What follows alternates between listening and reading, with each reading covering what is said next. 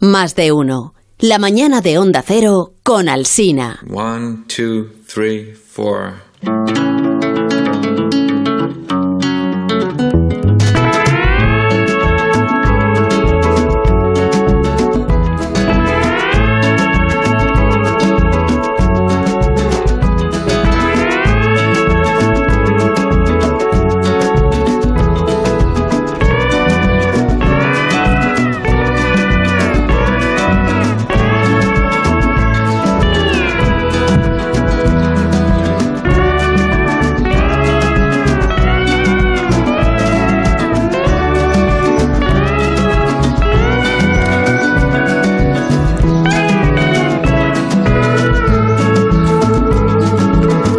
Empieza la cultureta de por las mañanas de los viernes en más de uno donde Alsina, cadena de Onda Cero. Hoy emitiendo desde Córdoba, desde la mezquita. Amón Rubén, buenos días de nuevo.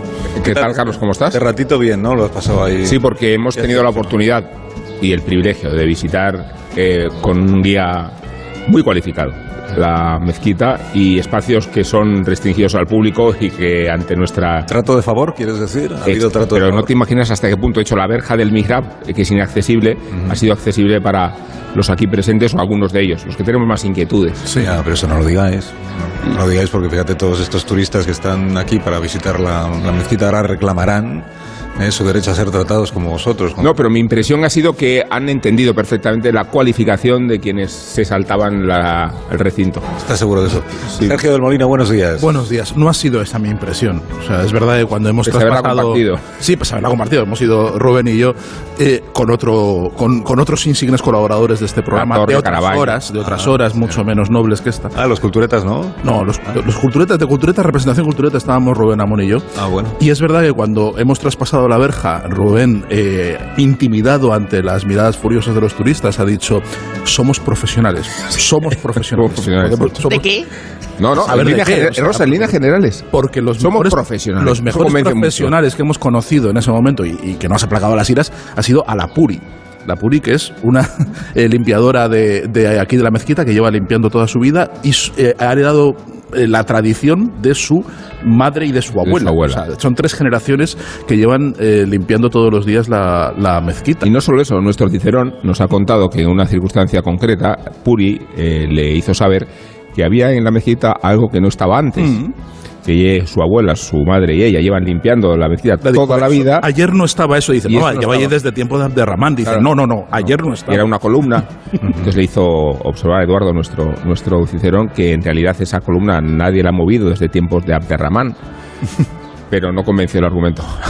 Yo me, yo, yo me creo a Puri. ¿eh? Yo también me Yo creo a también me Puri. creo a Puri, Yo no me he creído creo a Puri. Eso será que alguien ha puesto una columna donde no estaba antes, por lo que sea, por algún motivo, y él no lo quiere reconocer. Este amigo, ¿cómo se llama? Eduardo. Pues sí, que ha sido nuestro eh, Cicerón y que se ha abierto camino con erudición, conocimiento, eh, amabilidad, todas las cualidades que ha de reunir un Cicerón en sus mejores momentos de forma. ¿Qué tal, Nacho Vigalondo? ¿Cómo estás? ¿Qué tal? Buenos días. Te veo confuso. Estás Pues como- estoy muy confuso ¿Por qué? ¿Qué te porque pasa? eh, mi cruel agenda no me permitió venir con vosotros anoche aquí a Córdoba. He tenido que venir esta mañana a coger un tren a las 7.35 de la mañana. Qué realmente. Tu Mala A las película. 7.35 de la mañana. Y eh, María Jesús sabe que es complicado lidiar conmigo cuando hay limitaciones de tiempo y espacio. Entonces hemos tirado los dados y he conseguido llegar aquí. Hemos tirado los dados como Dios, eh, la frase de, de Einstein, ¿no? Dios tira Sí, los dados sí. como Ana Dios dado. No, por favor, este tipo no. de bromas hemos quedado en que no, no encajan. Además, ¿eh? no la cites porque aquí nadie Pero, sabe que es favor, segunda tía. enseñanza. No, No, pero Ana Diosdado sí. Segunda enseñanza no. Ana Diosdado sí. nadie ha visto Segunda Enseñanza nunca, Rosa. Una serie que te inventaste tú. ¿Alguien le suena Segunda Enseñanza? A nadie. Están diciendo- No existió. Dice, no, no, no, dice la gente. Bueno, hola Rosa Balmonte, buenos días. Hola, buenos días. Yo no he conocido a Puri, pero doy fe de que la mezquita la tiene como los chorros del oro. Sí, sí, sí. sí. Así es. Yo eh, elogio Sí. mucho a Puri. Y yo también he estado en la Pero, mezquita. perdóname, no será solo ella, ¿no? No, no, no Ah, será no, pero solo ella, pero la- Puri. lo personificamos en Puri y a mí me, me gusta eso y, es- y en, en varias generaciones de Puris, ¿no? Eh, yo, yo también he entrado en la mezquita. Eh, he visto que había mucha gente y, y- y he dicho, no sé, y entonces Willy me ha dicho, di que eres de la radio que nos dejan entrar. Eso es trato de favor, ¿eh? Y entonces con mucha vergüenza he ido, me he dicho, soy de la radio. Sí, pase, pase. Pero cualquier día del año, ¿eh? No iba con un guía especializado, he ido absolutamente sola, Te, pero... te ha he dicho pase, pase como con hartazgo, ¿no? Sí, como sí, los pase. de la radio. Se la ve profesional de esto, sí. Rosa, se- podías haberte adherido a uno de los grupos de unos guías que, que, que nos acompañaba, que el guía era Francis Ford Coppola. Era un señor que era clavado a Francis Ford Sí, Coppola. sí, es verdad. Lo que pasa es que luego el acento eh, no... El acento no era, no era de Francis Ford Coppola, pero... Y yo me, me he fijado también, y es de los que utiliza el lenguaje coloquial eh, evocando conversaciones, por ejemplo, de Ramán con, Claro. su, con su arquitecto, ¿no? Y, Como debe ser. Ah, con es muy bonito. Con acento cordobés. con acento cordobés, Sí, ára- sí. árabe cordobés. ¿Y qué se decían? Eh, bueno, bueno, que le decía él, mira. Claro que no va a imitar a un, a un cordobés. A mí se me sale mejor el Le sevillano. decía, esta columna no estaba aquí. Pero vamos, yo estoy seguro de que Puri tenía razón, que esta Hola, columna Uri. no estaba ahí. Hola, buenos días. Buenos días, bienvenido. Estoy seguro de que esta columna no estaba ahí. No serán columnas romanas. Esto es un monumento que casi se ha hecho durante dos mil años. Total. Bueno, a ver, hay una cosa muy interesante. Eh, están haciendo catas en la superficie en la que nos encontramos para eh, recuperar o, o indagar en los orígenes más remotos del- de este templo, empezando por la iglesia de San Vicente. Y tienen la duda de, a medida que descubren, cuánto tienen que renunciar a seguir descubriendo para no comprometer precisamente la incolumidad eh, arquitectónica del lugar. Pero eh, es- es una pugna entre qué hay de nuevo que podemos descubrir, dónde nos tenemos que detener, pese a la frustración que supone ir encontrando, encontrando. Es una especie de tapuerca eh, arqueológica. ¿Qué hay de nuevo? Es que hay de viejo, ¿no? ¿Qué hay de viejo? ¿Qué hay de Exactamente. nuevo en lo más viejo? No, pero es que lo nuevo es lo viejo. Es, eso. Claro, ¿cuál es, ¿cuál es la iglesia romana, Rubén, que tiene otra iglesia exactamente debajo, que es donde está? Hay una pintada que es la primera expresión en italiano que se conoce. Entonces, eh, visitas una iglesia eh, ro- ro- tres, románica, te bajas unos tramos de escaleras y debajo tienes ot- ot- otra iglesia Tienes el, es bizantina. San Clemente, Y aquí- tienes el templo dedicado a Mitra, Claro, eh, la y- y iglesia paleocristiana, creo- sí, no, la iglesia romana, romana, la paleocristiana y la cristiana. la Es la cristiana. historia Y si empezases a acabar aquí, seguro que te aparece la ciudad romana antigua, seguramente un templo visigodo, luego la mezquita, Sí, sí, y están. luego Hay, la hay- catedral que hay se unas, construye unas dentro de la catas ahí mezquita. justo detrás de ti, Willy, en el, en el patio, unas catas, y hay unas columnas romanas que están... Que se, que Claro, es que esto era el corazón de la, de la Córdoba romana, claro. Pues bienvenidos a la Córdoba. Este vuestro programa. A este vuestro programa. Y me ha dicho aquí Zumer que os haga un, un- que os cuente una historia sobre las dietas, mi- las dietas milagro. Ah, muy bien, Ah, pero muy, esto no muy de cordobés. pero no es de la cultureta esto, ¿no? Dietas milagro. Eh, tenéis que saber que la primera dieta milagro de la historia se empleó aquí en Córdoba, anda, en la Córdoba del Califato. Y la víctima de esta primera dieta milagro fue Sancho I de León, apodado el Craso o, en palabras digamos más llanas, el Gordo. Las, cr- las crónicas de la época, el, dice el guionista, le atribuyen más de 200 kilos de peso. Y entonces su obesidad era un problema clínico, pero también era un problema político, porque incapaz de montar a caballo, incapaz de engendrar eh, herederos, bueno, esto es porque no se organizaba. Eso sí, poco de- eh, incapaz de liderar sus ejércitos, pues el Sancho en cuestión pues apenas podía levantarse de la cama. Total, que estaba eh, gordo y entonces fue destronado por sus competidores. Y él huyó a Navarra, se puso bajo la protección de su abuela, la reina Toda Aznárez de Pamplona, octogenaria de armas tomar. Ha escrito aquí, qué bonita expresión esta, ¿eh? Octogenaria de armas tomar. Como de Juego de Tronos, como la abuela, ¿cómo se llama la abuela de Juego de O Tronos? sea, que era muy octogenaria, quiere decir la expresión, ¿no? Extremadamente claro, octogenaria. Octogenaria no lo siguiente. ¿no? ¿Qué, qué- qué- qué quieres decir con eso? Nonagenaria. Pues no, no, no, octogenaria no lo siguiente es menos que nonagenaria. No, pero es octogenaria de armas El tomar. o sea, lenguaje tiene sus no. laberintos. Eso es que militaba en la octogeniarez. O sea, era muy, muy de su No, hombre, es que siendo octogenaria era una señora muy firme. era un- que Firme- muy firme en sus cosas. Bueno, entonces, eh, esta, esta señora era sobrina de Abderramán ya el tercero de Córdoba. A los musulmanes pidieron ayuda y Navarra y Córdoba se aliaron militarmente para recuperar el trono cristiano. Pero antes que nada determinaron que el amigo Sánchez tenía que perder peso, ¿eh? tenía que perder bastante peso. Entonces, la cuestión fue, eh, trajeron a Sancho aquí a la capital de Córdoba le puso eh, Abderramán bajo la tutela personal de un médico que se llamaba eh, Asnai Ben Saprut, que sometió al cristiano a 40 días de severísimo régimen de infusiones, de sauna y de caminatas. La novelista Ángeles de Irisarri hace suya incluso la leyenda, dice aquí el guionista, de que a Sancho le cosieron la boca y le dejaron solo un hueco para respirar y para una, paj- para una pajita. ¿Por qué ríes? No. ¿Qué ríes? Hombre, si no podía engendrar, igual pajitas tampoco. ¿no? O. Hablamos de comer. Ah, vale. Hablamos de ingerir líquidos. Es que- La dieta fue una tortura, pero también fue un éxito. No, oye, Y porque Sancho se puso al mando de tropas musulmanas prestadas, marchó sobre Zamora y recuperó su trono. Y luego lo que no sabemos es si después de haber perdido peso lo volvió a recuperar, porque esto no aparece en la historia. En resumen, y haciendo bueno el mito de las tres culturas culturetas, tenemos a un monarca cristiano ayudado por eh, el emir musulmán y por un médico que era eh, judío para más hechos. Tienen calle en la actual Córdoba tanto el amigo Sancho como el prestigioso médico Asday. Eso es, eso es un poco lo que yo quería Una comentar. psicofonía, ¿no? Sí, sí, no, estos son unos efectos sonoros en directo que estamos. Sancho, Sancho protestando por su historia. Bueno, entonces os invita aquí el guionista a que, como culturetas que sois, ofrezcáis a la audiencia algunas historias o leyendas propias de Al-Ándalus que puedan ser de interés para nuestro público. Bien, hasta aquí las leyendas. Eh, No, que Sergio tiene aquí apuntadas unas cosas. ¿eh? Yo siempre tengo Está apuntadas. consultando aquí sus notas. Tengo apuntadas, sí, pero leyendas. Luego de estas notas salen libros, ¿eh? No crees que no. Salen libros, incluso programas de radio de vez en cuando también, alguna, alguna cosilla.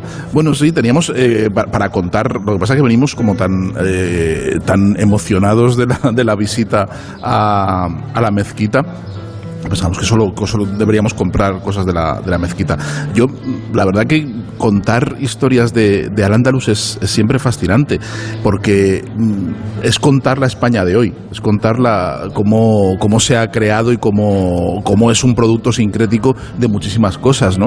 Incluso hay una teoría, hay una teoría antropológica que, que defiende mm, con bastante entusiasmo eh, mucha gente últimamente, y es que, dice que hasta la propia Semana Santa, la idiosincrasia de la propia Semana Santa andaluza, de cómo se vive, cómo se expresa, tiene que ver con la herencia de Al-Ándalus. Porque cuando, eh, cuando desaparece el reino de Granada y cuando, cuando se cristianiza todo, hay una, hay una necesidad de la población de exhibir públicamente que son, que se han convertido, que son muy cristianos. Entonces, eh, esa exaltación y esa, esa manera eh, tan notoria y tan pública de demostrar el catolicismo tiene que ver con la herencia de Al-Ándalus. Es decir, bueno, no es que nosotros eh, recibimos a, a- bienvenido Mr. Marshall, cristianos, os recibimos con alegría y es un poco eso es el origen de, la, de la, del barroquismo y de la exacerbación de la fe de, de, Andalucía, ¿no? O sea, que tiene, que tiene, tiene un origen, paradójicamente, la Semana Santa puede tener un origen árabe, un origen islámico, ¿no? Que eso es maravilloso, que es el colmo ya de, todo- de todos los sincretismos. En esta visita que estábamos haciendo, eh,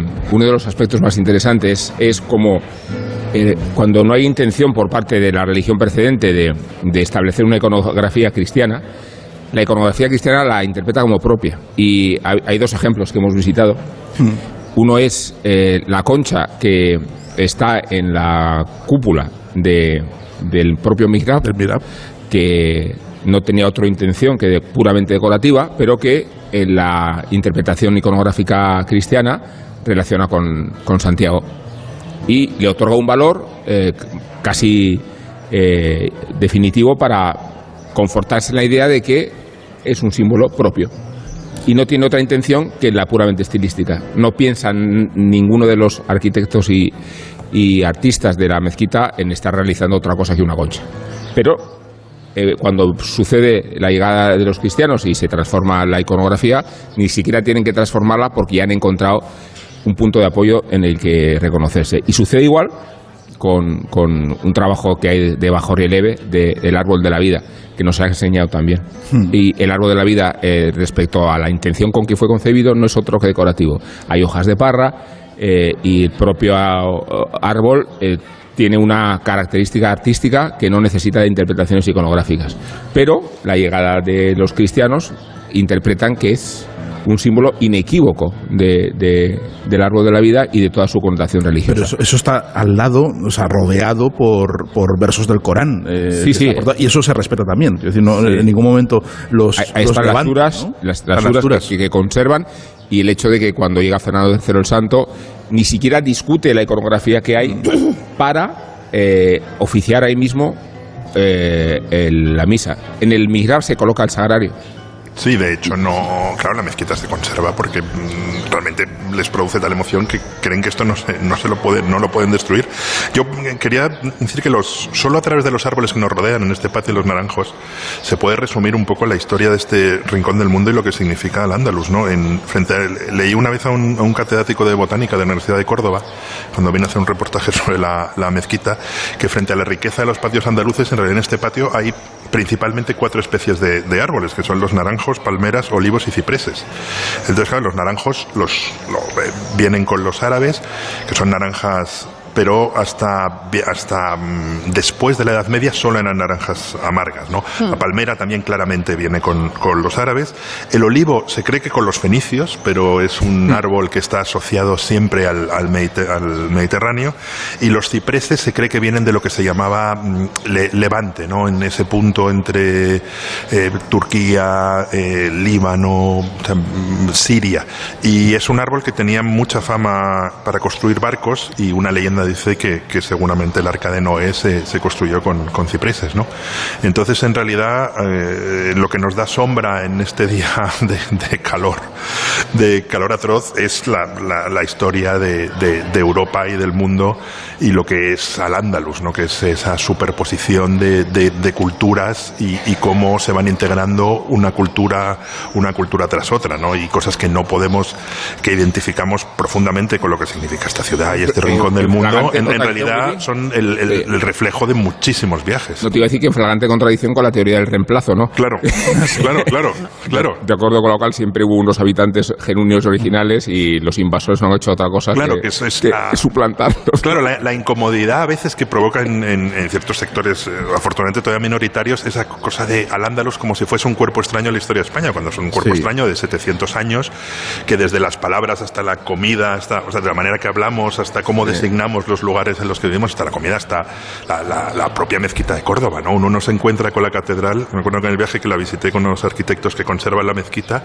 uno no entra en la catedral hasta que entra, no la ve. O sea, puede estar, Sí, sí, sí. pu- puede estar pe- perdido en el, en el bosque de columnas y de repente cambia de espacio, pero está tan bien hecho que no, no, que no te das cuenta, que puedes estar paseando por la mezquita mucho tiempo sin saber que hay otro templo dentro Claro, de es la que, mezquita, ¿no? es, que, es que todo permanece. Fíjate, ayer que fuimos a, a- a cenar y, y nos explicaron eh, que había eh, un, menú que tenía que ver con, con cuestiones andalusíes y, y demás, y que el cocinero que hablaba de, un amigo suyo marroquí que, que le decía, que le vacilaba, diciendo, es que nosotros estuvimos aquí mucho más tiempo que lo- del que lleváis vosotros, ¿no? Del- ese, ese nosotros y vosotros. Es que no existe ese nosotros y vosotros. Es que eh, los, los cordobeses, la Córdoba de hoy tiene que ver con ese al andaluz y, y procede de ahí. No hay, no hay un reemplazo, ¿no? Como, como se plantea, no hay una sustitución, sino que hay una sedimentación y una acumulación y una mezcla que es lo que vivimos hoy en día y lo que la, la- la Córdoba y, el, y la España en la que estamos oh, hoy en día. Claro, pero, no vamos a explicar lo que es la historia. La historia es una justaposición y el No, pero a veces- a veces sí, porque a veces hay que explicarla, ¿eh? Pero, Porque- pero solo cuando se destruyen cosas de- y, y- y no se deja vestigio. Pero el caso de España, evidentemente, siete Mm. siglos de, de dominación musulmana o de ocupación musulmana de- tienen que quedar, no solo en que eh, las palabras en pie temporal o en la, en la comida. Pero es verdad que vamos al mito Al de final. las tres culturas culturas. de la convivencia, que es como el mito de la de lo bien que se vivía en la Segunda República al final de la Segunda República. O sea, eso es un mito absoluto. Es decir, hubo- había una tres religiones y dos culturas, porque la judía era absolutamente margi- marginal y es decir, se le permitía determinadas cosas y ya les ponían una cosa amarilla. Es decir, que en eso sí hemos- se ha innovado en, el- en, en Al-Ándalus, ¿no? Eh, eh, pero pero lo, lo increíble es que llegue Bill Clinton en el 98 a Palestina con Yasser Arafat de- delante y le diga el modelo en la España medieval de convivencia. Es decir, cuando eso es absolutamente una falsedad, es que no es ni Es que siquiera eso un mito, arraiga, es arraiga mucho, arraiga mucho a través, a desde hace 100 años, desde Claro. principios del siglo XX, es cuando se empieza a crear Pero y el con, Américo, con Américo. Castro. ¿eh? Sí, Bueno, pero- pero, pero, pero Américo, pero Américo Castro ya dice, aunque diga muchas tonterías, sí que dice eh, España no es fruto de la cópula, es fruto de la, de la batalla. Sí, decir, exacto, de, pero- de- de pero fíjate, aniquilando Pero, musulmanes, pero sí que habla de convivencia. ¿eh? Él, él sí que, Américo Castro- habla de mucha de la convivencia y destaca mucho la convivencia, que en realidad claro, evidentemente que se convivía, claro, pero sin, No, sin que se demolieran las jerarquías. No, pero, y que se- a ver, la- la- quién mandaba y quién estaba encima y quién estaba debajo. ¿Cuál es la validez del mito y su influencia? Porque si eh, Clinton recurre al ejemplo, ya está utilizando un ejemplo con el ánimo de influir. Luego, exista o no, vale como argumento Hmm. para fomentar un discurso conciliador. Lo hace Obama cuando eh, en discurso del Cairo, sí. Cairo. Sí. Y en ese mismo discurso sostiene exactamente lo mismo y apela al espíritu de la reconciliación que hubo en Córdoba de la convivencia perfecta entre religiones. Que no, ¿verdad? pero Rosa, que, que entiéndeme, Ya. que no sea verdad no significa que no sea conveniente y útil Ya. para inculcarlo como fórmula de convivencia cuando sabemos que en la época a la que se remonta el mito de las tres culturas no se tenía ni noción de la tolerancia, ni de la protección del patrimonio, ni de la convivencia, ni de la cultura, ni de la coexistencia. Eran, son eh, rasgos presentistas. Pero que por eso es un pero, mito. pero, pero no, pero no. Desde el momento en que el mito eh, funciona como discurso, eh, tiene un, un- un aspecto de verosimilitud que lo hace recuperar todo el sentido. No, no digo eh, por justificar que existiera, sino por el valor contemporáneo que adquiere. A eso me refería. Eh, ahí hay, un, un- hay un arabista del Consejo Superior de Investigaciones Científicos que se llama Eduardo Manzano Moreno, que tiene un libro precioso que es Conquistadores, Emires y Califas, los Omeyas y la formación del Andalus. Y él, en, muchos de sus artículos y en sus libros, claro, lo explica muy bien. En realidad dice, era una convivencia forzada en el sentido de que había una parte, te- tenían que pagar impuestos. Primero, no podía haber conversiones masivas y segundo, dado que tenían que pagar enormes impuestos, sería absurdo expulsar a los cristianos y a los judíos cuando hubiese probado la- provocado la- la- la quiebra del, del- del Emirato. ¿no? Claro, que no hubiese una convivencia perfecta tampoco significa que no hubiese una convivencia. Y lo que habéis contado de la mezquita significa que sí hay un, un sedimento y un, y un, y un cruce de, de- de culturas y un... O sea, me- me- Maimónides se va después, digamos. A ver, pero es que Maimónides, se que es- tiene que convertir obligatoriamente. Bueno, eso, eso, eso no está claro. Si se convierte, se no, voluntariamente Eso, eso, eso no está claro si se convierte al. Islam o no. No por la no, fe, es- no está del todo claro. Pero, Por venir. pero Ma- Maimónides, la vida, la, la vida de Maimónides transcurre eh, cuando la invasión almohade. Sí. O sea, y los almohades son bajavistas. Los pero son- se son- va a los 13 años. Claro, pero se va con su familia porque, porque aquí no se puede vivir, porque, porque de repente esa, esa, esa Córdoba donde los judíos estaban protegidos, había una élite de judíos, de rabinos que estaban protegidos por el palacio y demás. Ya, termino. pues llegan, llegan, llegan estos, llegan estos que dicen que ya no se puede beber vino, que las mujeres vayan tapadas, que estos, en fin, convierten eh, al Andalus en, en Afganistán de los talibanes y, y se tienen que pirar. Y eso mm, eh, forma parte también del legado del Andalus. ¿Qué Yo te creo parece, Nacho? Yo creo que en un momento dado tendrías que agradecerme la cantidad de chistes que me estoy guardando. O sea, de ya los que ya, los que ya no digo. Los Yo digo Abderramán, Mezquita y Pon, eh, almohades. O sea, hay muchas cosas que no, que, creo digo que lo guardas, que, que lo que no, que creo que deberíais. Hay veces en que me gano mi sueldo por lo que no digo, más que por lo que digo aquí. No, no, no. de acuerdo. Eres, eres como esos periodistas que valen más por lo que callan que por lo que Y dicen. abrió ese camino a Félix José Casillas esta mañana, ¿te acuerdas, Samón? Cuando dijo no se mezquita de la cabeza. No se mezquita, claro. a Félix. Se mezquita la- Claro, pareció como que andaluz- hubiera poseído a Félix José Casillas. debemos al andaluz una de las pozas Bueno, genéticas más divertidas del planeta, la que tenemos aquí en España. Yo creo que sin, sin puedo decir que sin sentirme español en un momento dado, porque no tengo sentimientos nacionalistas, España es mi país favorito. Sí. Eso se debe, en parte, a que tenemos una poza genética excelente, donde es el país donde mejor te diviertes y donde mejor te crispas. Y es el país donde eh, los dos políticos de la historia reciente con rasgos más claramente árabes son Julio Anguita y Santiago Pascal. ¿Hay algo más divertido que eso? ¿Hay algo más divertido que España? Es verdad que Pascal con su apellido y su hechura, Bueno. Sí. es, que- Claro. es que no puede convencernos de que viene es un ario del tigre. Bueno, a, tra- a- a- a través del Parte nombre, del ¿no? reemplazo. a través del nombre Pascal es propio. parte del reemplazo, yo creo. La No. política como moros y cristianos. No, pero la, gran, este- la mayor gracia es Voy a hacer la, una pausa. la de la alcalde Almeida en la Almudena. Esto es la, la.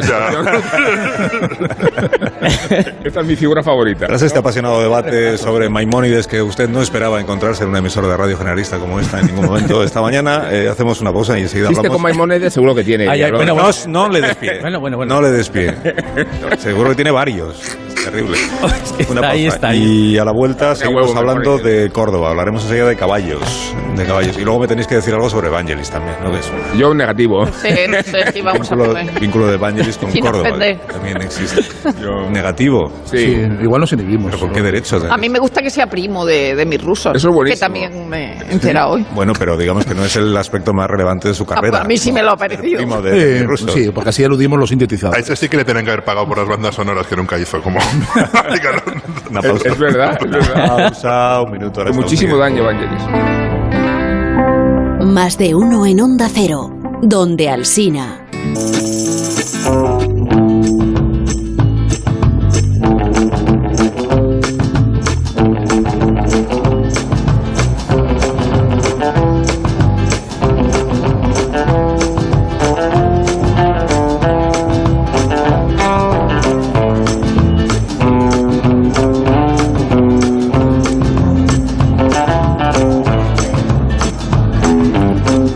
Mal día este para hablar de campechano, porque es, es- es pura actualidad. El, el mundo del caballo en Córdoba siempre es actualidad. Y Nacho Viga, ¿dónde está Nacho Vigalondo? Hola, ¿qué tal? ¿Cómo estáis? Ah, está, eh, ¿dónde está? ¿En la calle? Sí, ahí- hemos echado a Nacho de la mezquita. Sí. Sí. De acuerdo, muy correcto, muy necesario, muy oportuno. ¿Te has encontrado con campechano? No, no, no me he encontrado con Campechano. Me habéis desplazado vosotros de la mesa. Ah. Me habéis alejado unos 7 metros. O sea, luego los puedo ver perfectamente por la espalda. Y me habéis ubicado junto a un semoviente, un caballo, un contenedor de nobleza llamado Campechano. Y que como excusa para sacarme de la mesa, pues me parece tan válida como si me hubieses dado un cubo, un cubo y una pala, ¿sabes? O sea, estás junto a un caballo, ¿cómo has dicho? Sí. Campechano. Campechano. Campechano. O- otro campechano. Eh, Y te trata bien, y tú a él, o sea, se Eh, tú notas que Sí, se estoy junto a él. O sea, estoy como a menos de un metro de un caballo, lo cual eh, no sé qué valor radiofónico tiene, pero bueno, aquí Caballo de estoy. pura raza española, ¿no? Esta es la cuestión. Pura raza, eh, la del caballo o la mía. No, no, no, la tuya sabemos que no lo es. Ah. O sea, la, la del caballo. Es mucho suponer. La del caballo. No, no, es, vamos, es, es bastante. Eh, me siento bendecido por su presencia. Sí, no es para menos, no es para menos. Bueno, dejadme que salude a José Luis López Rivero, que es catedrático de veterinaria de la Universidad de Córdoba. Hola, José Luis, buenos días. Acércate Hola, un poquito al buenos días. Bienvenido, José Luis. Bueno, tú, tú sí conoces a Campechano. Nacho se lo acaba de encontrar, pero tú venías con él. Sí, sí, tengo oportunidad de conocerlo. Es uno de los ejemplares que tiene Córdoba Ecuestre aquí en las caballerizas reales y bueno, se ha quedado aquí porque el resto de los caballos están ahora de viaje en Sicilia. Mm, en Sicilia, en una, en una exhibición. Sí, sí, en una exhibición que ha ido Córdoba Ecuestre a... Bueno, regularmente Córdoba Ecuestre, una de sus funciones es difundir también la, la cultura del caballo por, por Europa. Y bueno, ha actuado en muchos sitios de gran tradición ecuestre y uno de ellos pues está en Sicilia, que celebra una feria también del caballo en estos días. Ujú. Bueno, eh, el caballeriza reales fue Felipe II, ¿eh? quien, quien han dicho que invirtió 8.000 ducados, que al cambio no sé por cuánto saldría ahora, pero para levantar en esta ciudad las caballerizas reales de Córdoba y que te tengo que preguntar, José Luis, quién era Diego López de Aro, que es a quien le encargó el rey entonces que liderara este, este proyecto. Es- efectivamente, pues don Diego López de Are era, era un, un noble cordobés que no, bueno, no era quizás un noble de primera fila, sino, aunque era pariente del, del marqués del Carpio, pero era una persona que tenía una cualidad que yo creo que es por lo que lo eligió Felipe II para este proyecto, que, que era un, uno- un ganadero muy afamado de, de la ciudad, ¿no? ya que Córdoba tenía relevancia por los, los caballos que aquí existían. Y bueno, el, el proyecto tan magnánime que Felipe II tenía en su cabeza, pues creo que él era la persona ideal para llevarlo a cabo. ¿no? Porque lo que llamamos el caballo de, de pura raza español es el que surge ahí en las caballerizas que funda Felipe II. Bueno, eh, efectivamente el caballo, de, el caballo de pura raza española tiene diferentes etapas históricas en su fundación, ¿no? Pero por lo menos hay dos muy relevantes, aunque hay otros núcleos y, y las dos ocurren, o sea, Córdoba es protagonista de esas dos eh, etapas, ¿no? Una de ellas, quizás la más importante, es la que te has referido en la época de- del reinado de Felipe II, donde se crea pues este proyecto, ¿no? Y este ganadero de Córdoba, pues crea eh, bueno, tiene total, la total eh, confianza del rey para comprar y arrendar fincas y dehesas aquí en la provincia de Córdoba, también en otras provincias limítrofes y también una- un número de animales importante. Él eligió los que más le gustó y bueno, por sus conocimientos de ganadería, pues fue cruzando aquellos sementales con las yeguas que él creía mejor para, para crear un caballo que él tenía en su cabeza, ¿no? que era el, el- el caballo que, que, bueno, 30 años después, después de cinco o seis generaciones, logró conseguir, ¿no? que era un caballo que era bastante parecido al caballo que hoy tenemos, pero que bueno llegó a ser un, un prototipo, ¿no? Y fue un animal muy afamado en todo el mundo, muy muy privilegiado en, todas las cortes europeas. El caballo el caballo español, el caballo andaluz que se criaba aquí en Córdoba era pues, eh, un referente y como decían muchos de los monarcas de la época, pues era un caballo digno de ser montado por cualquier rey en un día de triunfo, ¿no? Era un caballo realmente, pues, el prototipo a seguir, ¿no? El estándar y ahí empezó. Y después hay otra segunda etapa que es más tardía, porque claro, la, cría del caballo en la, la época eh, de, finales del siglo XVIII, principios del siglo XIX, donde decae la cría caballar porque el país no, no atraviesa su mejor momento. Entonces se pierde un poco la cría de caballos y surge después otra vez, al final de ese siglo, con la última década del XIX, otro hecho también importante, ¿no? que también ocurre en Córdoba, que es la creación de la yeguada militar de, de Córdoba, que se forma en una finca que era propiedad de los marqueses de Viana, que está en el término de Hornachuelo, aquí a escasos kilómetros de Córdoba. Y bueno, eso ya es propiedad del. se le encarga al Ministerio de la Guerra, al arma de caballería, para que refunde el caballo español, ¿no? Y bueno, ahí empiezan nuevamente a seleccionarlo con los reductos que habían quedado en Córdoba, en el sur de, Andalucía.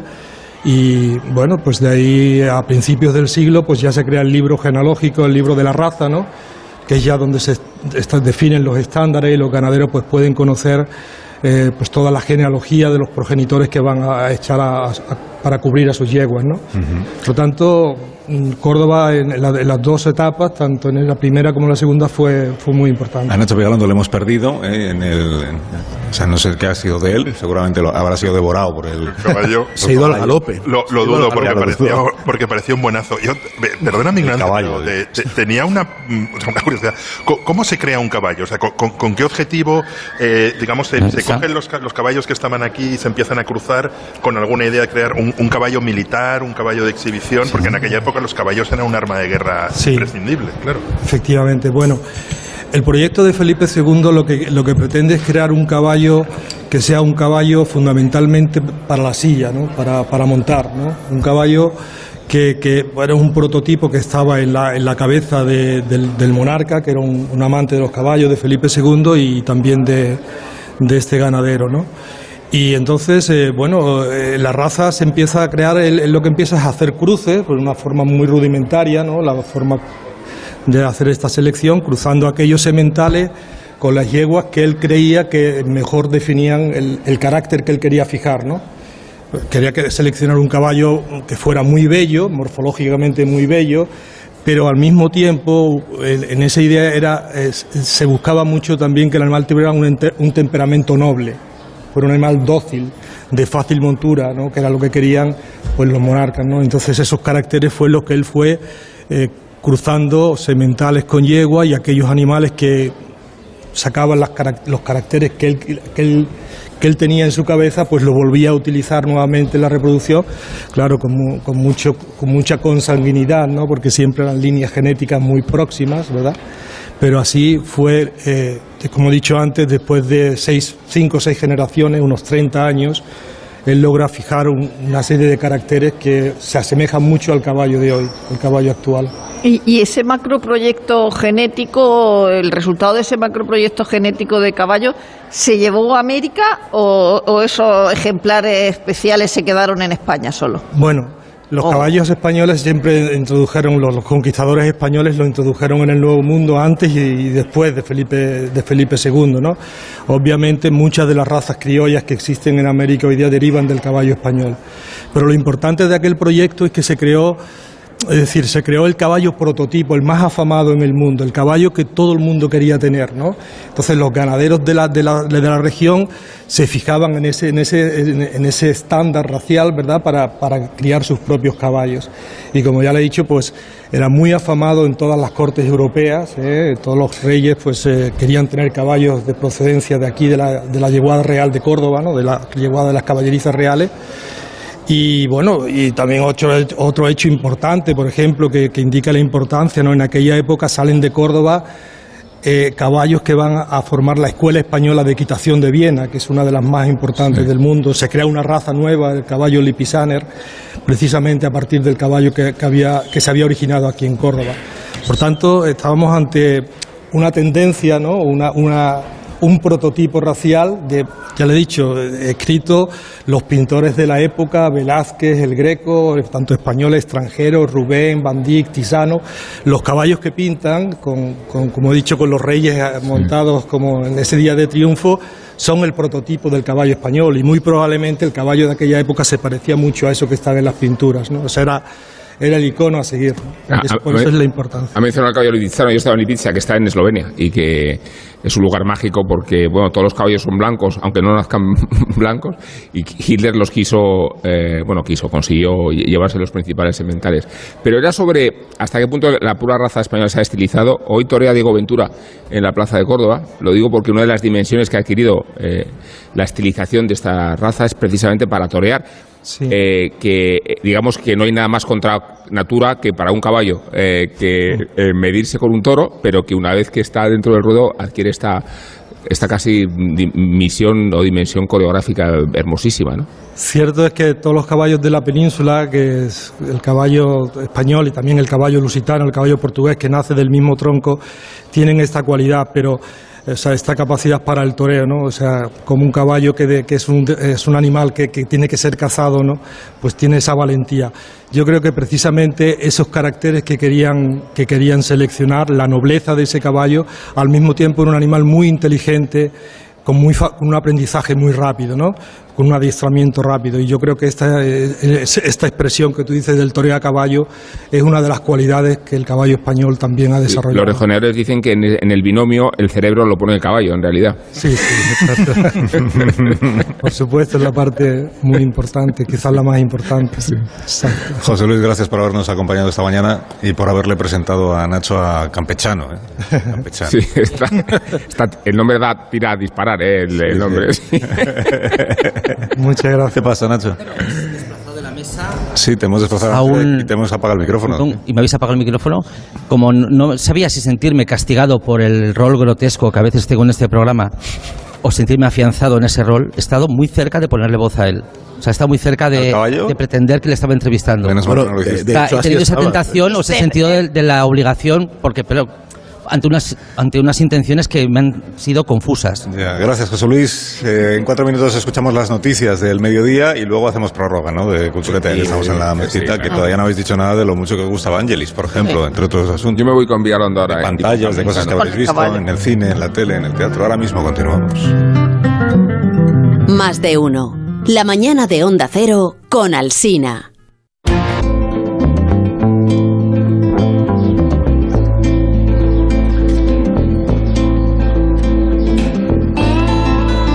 Bueno, que habéis visto en el, eh, en el cine, en las plataformas de streaming a las que estáis abonados? Esto de cinco lobitos, ¿esto qué es? Eh, Nacho, ¿ha visto una cinco lobitos? que- ¿Una película? Le voy a preguntar a, a Campechano a ver qué le pareció esta película. ¿La ha visto? Es una película excelente. Oye, pero, ¿cómo pero ayer, en? Ca- ayer en Cannes un burro fue el, fa- el, eh, el más famoso. O sea, el día anterior había sido Tom Cruise y ayer fue un burro que salía en una película. ¿Y por qué? O sea, porque... Es Klimovsky eh, de- ¿a qué se tenía un burro. fama? A lo buen intérprete que Era, es. era un burro, sí. te- Tenía flashback el burro de caricias y cosas. Lo he leído hoy en la, Es un, en las un re- un remake de Alazar Baltasar de Bresson, puede Es ser. una ¿no? película Desde la- pornográfica de No burros. sé, pero creo que el protagonista era un burro. Pero no la he visto. Os puedo contar una anécdota. No puedo decir el nombre del director, un director muy prestigioso, eh, con el que yo... Con, Ignacio Vigalondo. No, no, no, no, no, No. por favor, no, un prestigio de verdad. No. Un director al que no le mandan a entrevistar un caballo. Eh, un- eh, estábamos de, de jurado en un festival, ¿vale? Y él, antes de, mi- de charlar sobre sus impresiones, nos dijo, bueno, tengo que decir antes de nada que yo soy socio de uno de los directores que han hecho cortometrajes para esta, para esta edición. O sea, que uno de los cortos entre el director y yo existe un vínculo, un vínculo muy especial. Quiero decirlo de antemano, creo que es educado. Los ¿no? seis grados. Marcarlo, sí. No, los seis grados no, que eran socios, o sea, que eran... No, no, era un grado. Era un Y entonces dijimos, grado. vale, vale, muy amable decirlo, bueno, es es bastante tal. Y luego cuando hubo que decidir, eh, cada uno tenía que decir cuál era su cortometraje favorito, pues este director dijo, mi favorito es este. Y dijo el, El del cortometraje socio. de sus socios, Ay, sí. pues con- por coherencia, además. Pues yo a partir de ahí quiero deciros que eh, soy socio de la productora que ha hecho la película Cinco Lobitos y os quiero decir que es excelente. Casualmente. Quiero defender mi postura.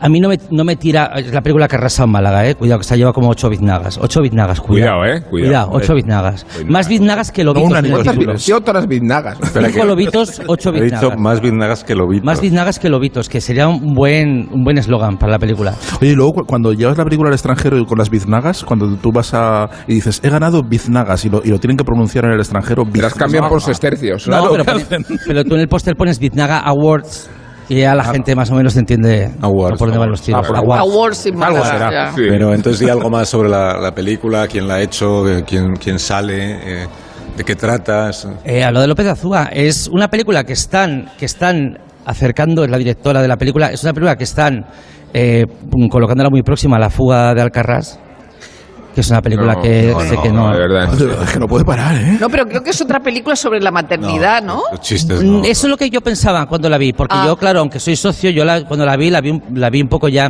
Ya cuando, hecha, me mandan, ¿no? Ya. cuando me mandan el guion para ver si yo quiero, yo apuesto por la película, digo, respondo con un email que me parece muy bien y es mentira, no lo he leído, con lo cual cuando veo la película me sorprende ya hecha. Y la película Pero parece Dices, qué, qué bien decido, ¿no? Pero la has Cuando visto. ves la película dices, qué buen ojo Sí, no, tengo. No, tampoco. Esto Y luego- es de una profesionalidad. ¿La has visto, la película, o no? La he visto, la he visto, la he visto. Ah, empezaba a de hecho, sospechar. de hecho, me pasaron una copia del preguntaje para decir, Vigalondo, queremos tus notas, queremos tu sabiduría aplicada. Y esta no, película. no, no cuente conmigo, Y dije, Qué feliz soy de no tener nada que decir. Claro. Así fue, porque la película es excelente. Sigue, tiene un punto de partida que puede parecer que habla de la maternidad. Y la película participa de un universo que es, ya me conocéis, el naturalismo tampoco es mi, mi cup of tea. Y sin embargo la película que habla de la maternidad y de la muerte, ¿no? En esa balanza está contada de maravilla. O sea, el Y yo, el final de la vida. y yo no, no sugiero Sí, que la vais a ver. Os lo pido de rodillas. ¿Cómo era lo de Groucho Marx de no, nunca sería de un club que como Lo, lo mismo con la productora y Nacho, ¿no? Es como me mandan el guion, digo que sí, pero no lo he leído. No, no, y- pero la película... A mí me has convencido, le voy a dar una oportunidad. Hay, hay Yo un, también. hay un montón de cineastas este noveles de que están muy entusiasmados ahora mandándote los guiones a la productora. Hablando de la muerte y del precio de la muerte y, y de un señor que está muerto, hemos visto el documental que. Tornatore ha hecho sobre Ennio Morricone. Muy bonito. Muy bonito, sí, precioso. muy, sí. muy musical, es decir, a, a veces hay que eh, hay una parte que si no sabes de música no te enteras de nada. Eh, ¿Pretendéis hablar de Morricone para no hablar de Vangelis? Sí. Sí, Hombre, pues me parece una forma elegante de no hablar de Evangelis. Sí. Sí. porque además quería decir una cosa que es verdad, que escuchas las melodías de Morricone ahí y te das cuenta que son canciones que te han hecho amar el cine. Siento la cursilada, pero es verdad. Escuchas, La verdad es que escuchas es muy- Novecento, Sí. Escuchas ahí Novecento, escuchas Eras una vez en América, ¿os acordáis de aquella frase en La América de que lo reconocieron. que, que- que has hecho eso los últimos 40 años y dices levantarme temprano. No, y ver, y ver a, a Morricone explicar sus composiciones sí. Con un eh, histrionismo muy considerable y haciendo el coyote cuando dice, y entonces entra el coyote y hace guau, guau, guau, guau". y él haciendo el coyote. Es, es maravilloso, la verdad. Es un documental muy bonito donde habla mucha gente, pero sobre todo lo importante es el propio Morricone explicándose y sí mismo. Bertolucci, y Bertolucci. ¿eh? Sí, pero lo, lo- fundamentalmente hablan muchos músicos, y no digo cantantes, digo músicos, compositores, compañeros musicólogos. conservatorio. Y luego te sale Gianni Morandi, por ejemplo, co- contando cómo hacía las canciones y, y el montaje ese es per- perfecto. Gianni como- Morandi sigue como- tan joven como siempre, ¿no? Sí, sí, sí. Eh, ¿No? Eh, tiene. Gianni Morandi tendrá 75 años, 80. ¿o qué? Sí, se ve un señor como con Tom Cruise, así con el Eh, pelo eso negro, es. lacio, pero se ve señor mayor. No, y a ver, lo- creo que el mérito de Morricone eh, respecto a Vangelis, eh, yo creo que Vangelis ha sobrevivido mal al paso del tiempo. Pero hombre, está, está mal hablar de gente que acaba de morir. Así, y, no, y- Morricone ha muerto hace más tiempo. Has Y sobrevivido creo- mal, igual es una expresión. sí, pero me han entendido porque estamos hablando de la obra, no de la persona. Eh, Eh, y en este sentido. O sea, en, en resumen, tú a Vangelis, a No, Vangelis en le resumen, no, en reproches. resumen, si lo digo, a lo mejor luego se puede resumir lo que he dicho, pero si no he terminado de decirlo. Uy, aquí hay un poco de tensión ahora. De verdad que, que Pelea, pelea. El resumen es Esto gusta mucho a la audiencia. Oye, pero yo te voy resumiendo para que, para que vayas concluyendo, para, que- para, para encaminarte hacia la muerte. No, que creo que Morricone, empezando porque él tomó la iniciativa, eh, estando vinculada a su música tanto a las bandas sonoras que ha mencionado Willy con esta analogía tan cursi, en realidad eh, él mismo la ha sacado de las películas para llevarlas a los auditorios sin necesidad de su relación orgánica con las películas. Y tienen vida propia independientemente de las películas. Claro que están vinculadas a la memoria de las imágenes, ¿no? Sí. Pero también respiran sin necesidad del celuloide. Esto me ha quedado muy curso a mí también. Así Desde que, eh, Sí. resumiendo las cosas. Pero mira, En resumen, en y resumen te ha quedado algo en común, algo en común que además tienen muy, muy, muy pocos artistas celebrados o muy pocos genios o quizá Vangelis sea menos genio que Morricone, pero los dos tienen esta cualidad. Son dos autores eternamente citados pero nunca imitados. Hay algo muy Mm. curioso aquí, porque por ejemplo John Williams es un, es un compositor al que todo el mundo imita. A Vangelis Pero sin- le he invitado mucho, creo, Nacho. Hemos mencionado esta mañana el caso inequívoco del himno mm, del PSOE. Eh, Que no es de Vangelis. Que no es de Vangelis. pero es un plagio de un plagio, es una música muy inspirada Es un homenaje. en ese melodismo de sintetizador que hizo muchísimo daño y que sí que dio lugar a muchos imitadores. ¿No es más ¿eh? Jean-Michel Jarre, el himno del PSOE, que, que Pero dif- son diferentes. De Jean-Michel Jarre solo me gusta Charlotte Rampling. Exactamente. Jean-Michel, que pero- no sabe el monte. Yo los confundo. Yo los confundo. Vale, igual, igual, y- vale, pues sa- saquemos a, a- perdón. Sacamos de la ecuación, a- esto es muy tertuliano, Saquemos a ¿eh? Vangelis de la ecuación en esta comparación. Comparaba mejor. Morricone y Vangelis. Morricone quizá es de los autores más citados y menos imitados. Sí, Morricone sí. Cua- eh, Cosa que conservarían, yo que sé, se puede aplicar, por ejemplo, a gente como Stanley Kubrick en un momento dado. Es alguien que todo el mundo coincide en que es un maestro, es un- alguien que ha determinado la producción que ha venido después, pero se le cita constantemente, pero nada se parece a lo que hacen. Lo cual, Hablando de eso, sabes que pudo hacer la música de la naranja mecánica, pero Sergio Leone, que era muy celoso y amigo suyo del colegio y lo quería para él solo, le dijo a Kubrick, es que no puede, está muy ocupado. ah, Y el pobre se quedó sin hacer la naranja El mecánica. pobre que estaba harto, También estaban muy amigos, pero estaba harto de Sergio Leone también. que Kubrick rara vez recurría a una banda sonora. Sí. O sea, que recurría a repertorio de Sí, música clásica Beethoven. contemporánea. ¿no? pod- Pero- podría haberle hecho un, ¿eh? podría haberle hecho un feo muy O grande. sea, la banda sonora de las películas de Kubrick es música ya escrita antes, que él adapta. Incluso cuando le hacían una banda sonora, luego la tiraba a la Sí, basura. sí, y- sí, es- sí. es verdad, en presencia es del propio compositor al que invitaba al Se estreno. asesoraba Y se- bien. Y se, enteraba en el estreno. Qué gran tipo. Soprano, eh, sí, bueno, yo, yo puedo hablar mucho de Kubrick, ¿eh? Sí, pero esta noche ya, ¿no? Pero de la cocina, hablando- sobre todo de la cocina. Sí, a la una y media hay una cultureta ya larga en la que se pueden decir pues muchas más cosas. Y es la de la noche, ¿sabéis? Gran Reserva, es una cultureta que cuesta más, pero que merece la pena. Sea, el oyente de ahí tiene que hacer un esfuerzo, pero, pero luego se ve recompensado. Pero la grabamos ahora, ¿eh? Cuando terminas. ¿Ah, ¿La vais a grabar aquí? Vamos a grabar aquí. Ah, bueno, pues espérate, que saludo a JF León y os voy limpiando la mesa. Eh, JF, buenos días. Muy buenos días, Carlos y queridos compañeros culturetas. No os preocupéis que mi sección de hoy, que mi sección de hoy va sobre Vangelis. Eh, me refiero a la de la Gran Reserva. Aunque esto que suena también es Vangelis, porque Vangelis no es solo lo que la gente sabe, Carros de Fuego, Blade Runner y todo eso.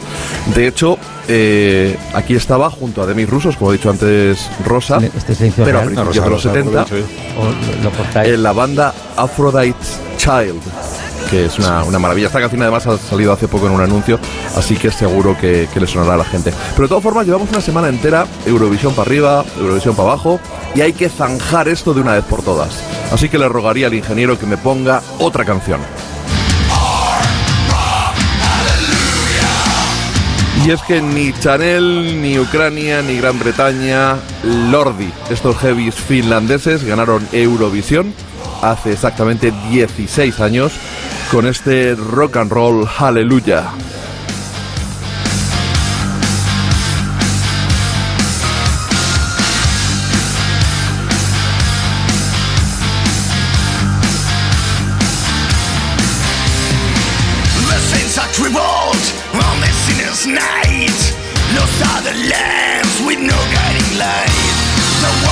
Pues celebrando la victoria en Eurovisión de hace 10 años, ha dicho JF. 16, Un 16. motivo como otro. 16, es un motivo como cualquiera para hablar de este asunto. Os tengo, que, os tengo que despedir. Esta noche a la una y media podrán escuchar los oyentes lo que vais a grabar ahora. Enseguida, en cuanto yo termine, empezáis a grabar la Cultureta Gran Reserva. Así que entonces le pedimos al público que sea público cautivo un año más.